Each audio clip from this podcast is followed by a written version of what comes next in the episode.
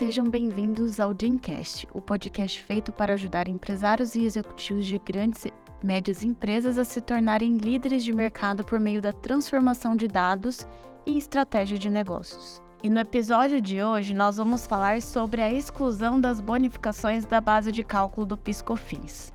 Apesar de outros precedentes favoráveis ao contribuinte no CARF, recentemente a terceira turma do CARF, por cinco votos a três,